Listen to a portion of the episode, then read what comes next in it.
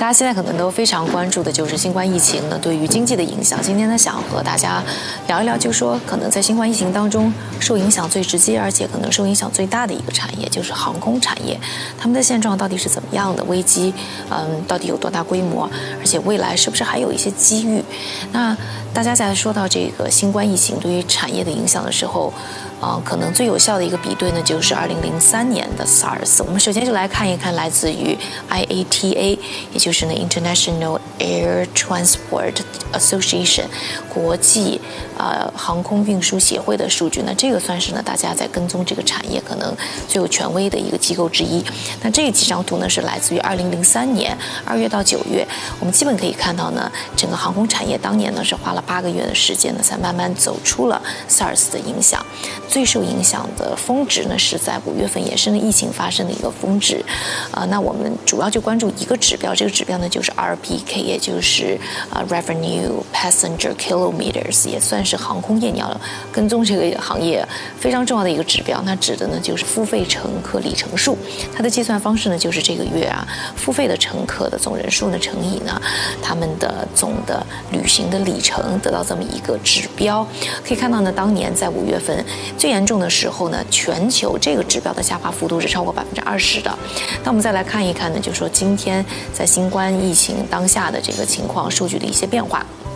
那现在呢，IATA 数据的更新呢，只是到二月份。我们看到在二月份的时候呢，刚才我们说到的 RPK 呢，它的下滑幅度呢是超过百分之十四。但是要知道呢，对于全球的影响，其实在二月份呢还远远没有达到呢呃峰值。我们可以看到呢，特别是进入三月之后，欧洲爆发了，然后美美国呢也紧跟着爆发了。所以三月份的数据，相信一定要比二月份要更加的惨烈。而且，呃，到四月份可能现在疫情也没有改善，数据依然会很差。我们再来看另外一个数据，那这个数据是来自于 Flyradar 24，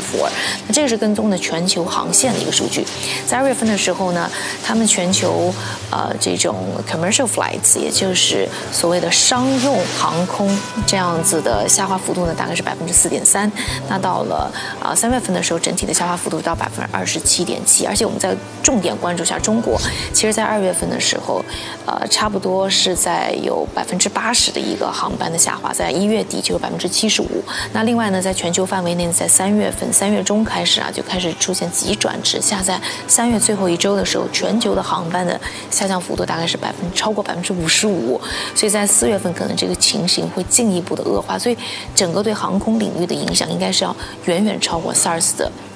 这么一个幅度，那现在航空公司也是不得不取消航班啊，有两个最主要的原因，一个呢就是全世界有百分之九十的国家都因为呢新冠疫情呢有了一个禁飞令，那就是说呃减少呢来自于疫区的航班，也减少呢这样人员的交流，去减少呢感染。另外呢还有一个原因呢就是航空公司这些乘务人员，其实在飞行过程当中也非常的危险，所以为了降低这一批人员受感，要保护自己的员工的这个角度考虑呢，这些航空公司也要做出这种所谓的 hard decision。呃，因为特别是有很多航空公司还有还有这个 工会的压力，所以保护员工也是他们需要做到的。但对于航空公司来说，他们的压力呢就变成了他们没有在飞行、没有收入的情况之下呢，依然要支付呢高昂的呃这些员工的费用。因为这些员工呢很多呃，第一有工会在保护他们，第二个的话，你也不能说因为像饭店那样你临时没有工作了就把他们辞退，因为你未来在恢复的时候再雇佣又是另外一个很大的一个成本，而且在解雇员工的话也有一个成本存在，所以对他们来说的话就不飞，但是又有巨大的一个消耗，所以现在对他们来说的话状况是非常的，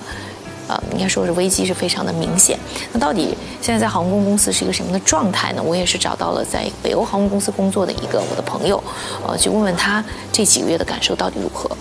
现在是一个呃还在飞行的状态呢，还是说现在是在家等消息？啊，我们现在是在全都是在家等消息。我们是在一月的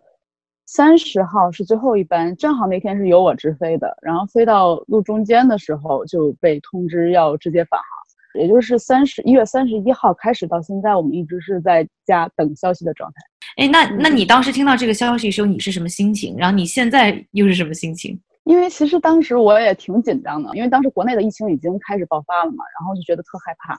然后已经买不到什么护目镜啊之类的，然后就比较凑巧家里是有以前有备这个口罩啊，还有那个我自己做烘焙的那个手套。然后我当时是全副武装去的，当时公司是发了邮件说，呃，我我们给你们配备了这个口罩 N95 的口罩，以及这个手套，还有这个消毒液啊，根据你们自己的舒服情况，你们自愿佩戴啊，自己就是他们不是强制的。但是我是全程没有把这口罩摘下来，真的是二十多个小时，我的手套是没有摘的，就是一直在洗手、戴手套消毒、洗手、戴手套消毒。然后回来，我当时没觉得，我只是觉得皮好紧。然后等到第二天开始，第三天开始，手皮就全在脱。到现在，我的手还没有彻底的恢复到原来的状态。那你当时听说要停飞了，那对你来说倒应该是一个如释重负了。嗯，其实当时在一半路的时候是觉得如释重负，因为没有想到会有接下来这么多的连锁反应，可能会觉得停航可能停那么个。当时说接到的通知是二月中旬可能会开航。然后又继续往下推，推到了三月中旬，然后现在是继续在原地等消息，就开始紧张了。因为开始并不觉得，觉得可能停半个月、一个月，可能疫情就过去了，然后一切就恢复正常，然后没有什么好担心的。那现在是整个这个航空业界都受受到了重创，然后我们现在所有人，呃，都是原地，因为在家也不知道做什么，也帮不上什么忙。所以也会有点害怕。哎，那现在你们公司会有让大家就停飞的话，那你们会有比如说让你们降低薪金啊，或者是说，呃，甚至还开始有裁员啊，有这样的一些动作？暂时没有这样的规定，但是会有可能下月开始会有减薪的这种可能性。啊，那很多朋友在关注，就是说现在是不是一个进场去啊买航空公司、出手航空公司股票的一个时候？因为感觉这个已经跌了很多了。那我觉得现在呢，其实还应该是观望一下。一个呢是啊航空公司呢，他们其实需要的这个救助的规模，我看到有的数据是两千亿美元。那现在呢，美国政府呢虽然是有一个救助计划，其中大概有五百亿美元可能是 allocate，就是说是。放在航空业的，那这个数据来说的话，肯定是远远不能够 cover，不能够去弥补所有航空公司的损失。但是呢，呃，可能其他的国家也会推出相应的一些计划，所以我们也需要一些时间去了解到底航空公司它会拿到多少的帮助。另外的一个就是说，我们现在不知道疫情什么时候能够结束，什么时候能够过去，尤其是我们现在其实是在一个风口期这这么一个时间，所以的话没有办法预计的时候，我们也没有办法去预计，叫到底什么时候航空公司能走出。这个危机，然后总体的损失会有多大？所以这又是一个变数。第三个还有一个变数，就是说，就算是疫情过去了，是不是人们的生活方式、人们的这种做生意的方式呢，会出现改变，也会改变的未来整个航空产业可能很长一段时间的一个呃。这个运转的方式，所以这三个变数的存在呢，让我们现在很难判断，就是说什么时候是一个见底的时候。另外的话，未来的一个 fair price 就是一个更好的一个价值是在什么什么定价上。所以我觉得现在还是一个观望期。另外再说到呢，其实航空业呢现在也有一些机会，虽然呢客运是没有办法进行了，但是呢，其实货运这一段。变成了一个非常大的一个机会点。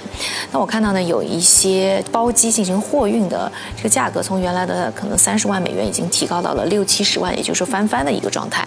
以前呢，很多的这个货运是通过客运上面的一些空间去进行的，现在这些客运的飞机取消了，所以这个货运的呃这个 capacity 这个呃能够承载的量呢就变小了。这时候呢，又有呢像医疗物资、紧急物资等等呢这个需求的增加，所以对于货运方。方面是有很大需求的。那现在除了包机这一块的话，正常的一些啊货运公司的价格呢，现在也都基本是呃每个月看到都有百分之五、百分之十左右的一个增长。在法兰克福这一个机场，它的这个货运的，呃，单千克价格都已经涨了差不多超过百分之五十五，所以这一块又成为了整个航空业暂时可以看到的一个增长点。而且我们看呢，二零零三年 SARS 时候的一些数据，我们可以看到呢，唯一没有下降的就是在货运这一块。除此之外呢，就是还有很多的这种散客呢，因为要包机，所以包机这一方面，私人飞机这方面的需求呢也在提高。所以不管是什么样的状况之下呢，危机之中也是会有一些亮点。